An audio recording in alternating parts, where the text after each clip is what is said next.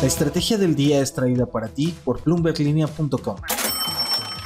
Muy buenos días. Raquel Buenrostro habla sobre la disputa energética bajo el marco del TEMEC. Además, en asuntos cripto, el anuncio de una compra tumbó a las criptomonedas ayer. Y Bit, esta app de transporte que ofrece viajes en Tesla, cierra sorpresivamente sus operaciones en México y también en otros lugares de Latinoamérica a partir de hoy. No olviden hacer clic en el botón de seguir del podcast y activar la campana para que ustedes reciban la alerta de un episodio nuevo cada mañana. ¿De qué estamos hablando? Estados Unidos y Canadá hicieron una nueva consulta al gobierno mexicano en este proceso que mantienen ambos socios comerciales por la política energética del país. Ambos países manifestaron que la respuesta que ha habido de parte de México no ha sido satisfactoria y que la información entregada hasta el momento ha sido parcial. Esto lo supimos por medio de la propia Raquel Buenrostro, la nueva secretaria de Economía, quien asumió este lugar tras la salida de Tatiana Cloutier y de otros líderes sumamente involucrados en los asuntos del En un momento crítico de esta disputa porque justo coincidía con la fecha límite de la consulta y que finalmente se amplió para dar más tiempo y evitar ese panel de solución de controversias que puede ser muy dañino para México en términos de aranceles. Raquel Buenrostro estuvo ayer compareciendo en el Senado y reveló que Estados Unidos y Canadá habían mostrado, eso sí, sensibilidad debido a estos cambios en la Secretaría de Economía. Por cierto, es la primera vez, a un mes de haber sido nombrada, que la escuchamos hablar sobre esta disputa bajo el marco del TEMEC, salvo una brevísima declaración que dio en su primer evento como nueva titular de la dependencia durante la conferencia de prensa por el Buen Fin. Pero bueno, profundicemos en esta nueva consulta de la que habló Buen Rostro y recapitulando un poco. Estados Unidos y Canadá presentan la queja y solicitud de consulta el 20 de julio y a partir de esa fecha, los gobiernos enviaron a México dos listas de preguntas cuyas respuestas no fueron satisfactorias. La fecha límite era el 3 de octubre, justo cuando se dio todo este cambio al interior de la Secretaría de Economía. Así que los gobiernos estadounidense y canadiense volvieron a enviar esas dos listas de preguntas anteriores y además enviaron una tercera y se establecieron varios grupos de trabajo para los temas que generen dudas. Luego se da esta extensión que hasta el momento ha evitado ese panel de controversias. La semana pasada, Raquel Buenrostro platicó virtualmente con la representante comercial de Estados Unidos, quien es Catherine Tai. Además de que Tai pidió velocidad en resolver esta disputa, Buenrostro ahora dio más detalles. Dijo que otra preocupación de Tai era que estas dos listas de preguntas habían sido respondidas parcialmente. En esta comparecencia vimos a una secretaria moderada en sus palabras. Mandó el mensaje de que México no quiere una confrontación con Estados Unidos, que es su principal socio comercial, que se seguirá privilegiando el diálogo y la negociación. Vamos a escuchar. A México no le interesa en lo absoluto la confrontación. Es el diálogo, la negociación y el derecho lo que dirimirá cualquier diferendo comercial que exista entre ambas naciones.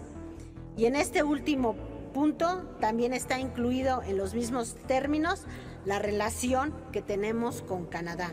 La secretaria, hoy ex fiscal de Hierro, también aprovechó para negar que a su llegada haya despedido al equipo negociador del TEMEC. Dijo que funcionarios técnicos que llevan el tema de las controversias comerciales continúa dentro de la secretaría, por lo que los cambios solo fueron en los liderazgos. Una u otra, los socios comerciales, Estados Unidos y Canadá, están pidiendo velocidad. Un panel de controversias aún no deja de ser opción. Cripto. La noticia del martes, más allá de las elecciones intermedias en Estados Unidos y asuntos locales en México, fue totalmente cripto. Binance, una de las plataformas de intercambio de criptomonedas más importantes en el mundo, anunció ayer la compra de su rival FTX. Fueron los propios directores de ambas compañías los que confirmaron este trato.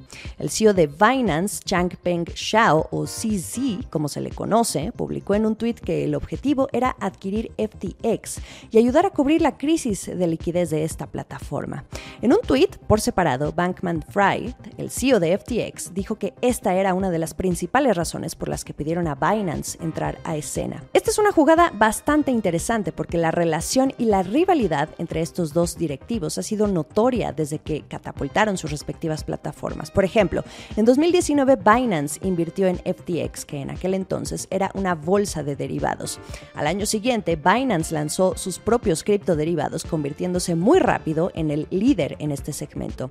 Luego la tensión aumentó cuando no fueron medidas igual por parte de los reguladores, ambas plataformas.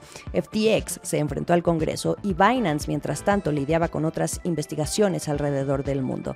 También ambas plataformas compitieron por ciertos activos. Todavía el domingo, el CEO de Binance dijo que iba a vender toda su participación en FTT, que es el token nativo de FTX. En fin, sí, el CEO de Binance se le ha visto muy confiado este 2022, incluso en medio de este cripto invierno que se dio a mitad de año, cuando otros CEO de su sector veían drama, él veía oportunidad. Decía que no era tan malo y desde entonces veía un gran momento para aumentar las contrataciones de talento mientras otras empresas despedían a su personal, pero también era un buen momento para adquisiciones. Hace un mes también dijo que podría gastar más de mil millones de dólares en operaciones, considerando incluso la compra de un banco, ya que la frontera entre la industria de los activos digitales y las finanzas tradicionales se difumina, así lo dijo. Hoy Binance tiene un volumen de operaciones de unos 31 mil millones de dólares hasta la fecha y FTX registra un volumen de unos 3.700 millones de dólares, esto según datos de CoinMarketCap. Por cierto, CoinMarketCap también es propiedad de Binance. Acciones y reacciones. ¿Y qué pasó tras el anuncio de Binance y FTX? Las criptomonedas profundizaron su caída. Se encendió la preocupación de los inversionistas de que se estén generando problemas en la industria y entre sus principales actores. Otra crisis de solvencia. Bitcoin llegó a caer 15% por debajo de los 18 mil dólares y a su mínimo de junio, mientras otros activos digitales también se hundieron. Por ejemplo, FTT, que es el token de FTX, cayó más de 75%. También el precio de Sol, el token de Solana Blockchain, que está asociado con FTX, y otros tokens también tuvo su caída. Hay otro factor y tiene que ver con que la oferta que hizo Binance fue no vinculante, lo que significa, según analistas consultados por Bloomberg, que aún podrían surgir más problemas si Binance decide echarse para atrás de este acuerdo. El último sorbo. Si ustedes son de los que suelen pedir un bit para trasladarse a algún punto, ya no será posible. Adiós a los Tesla que andaban por las calles de la capital y en otras ciudades. Esta aplicación de transporte que le compite a Uber y Didi va a cerrar sus operaciones en cuatro países de Latinoamérica, Argentina, Perú, Colombia y México. Efecto inmediato a partir de este miércoles 9 de noviembre. Esto significa que ya no será posible pedir viajes por esta aplicación. Las cuentas de los usuarios, sin embargo, van a continuar activas hasta el 7 de diciembre.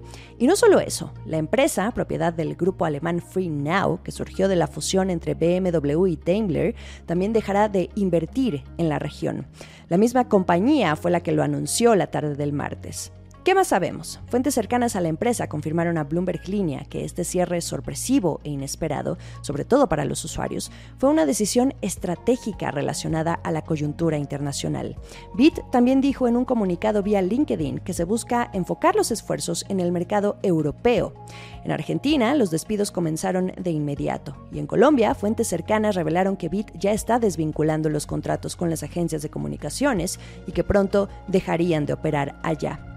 Ustedes pensarán que Bit apenas tenía unos años, pero la realidad es que en América Latina ya tenía más de 10 años. Extraño si consideramos que hace un año incluso la gerente general, por ejemplo en Buenos Aires, decía a Bloomberg Línea que aún veían mucho espacio para crecer. En Perú, apenas en septiembre, Bit dijo tener planes de expansión, además de Lima. Sin embargo, la decisión estuvo en los inversionistas, teniendo como argumento el contexto mundial actual. A México, Bit llegó en febrero de 2019, sumando siete ciudades hasta ahora. Empezó con Ciudad de México, Monterrey y Guadalajara, y luego se expandió a Querétaro, Aguascalientes, Villahermosa y Saltillo. Comenzó a ser muy vista por lanzar su servicio de electromovilidad con autos Tesla y Jack EJ7. Aquí incluso estaban pensando construir un centro de innovación para atender problemas de movilidad. En fin, una opción menos para los usuarios y en un momento en que otras aplicaciones apuestan por dejar altas sus tarifas, también para protegerse de la coyuntura macroeconómica. Miércoles, en estos momentos estamos conociendo el más reciente dato de inflación que llega justo para la reunión de política monetaria y anuncio de Banco de México mañana jueves. Ya pueden encontrar más información y análisis en bloomberglinea.com. No olviden seguirnos en Twitter, arroba la estrategia MX, en YouTube, Facebook e Instagram. Feliz mitad de semana. Esta fue la estrategia del día, escrito y narrado por Jimena Tolama, producido por Arturo Luna y Daniel Hernández. Que tengas un día muy productivo.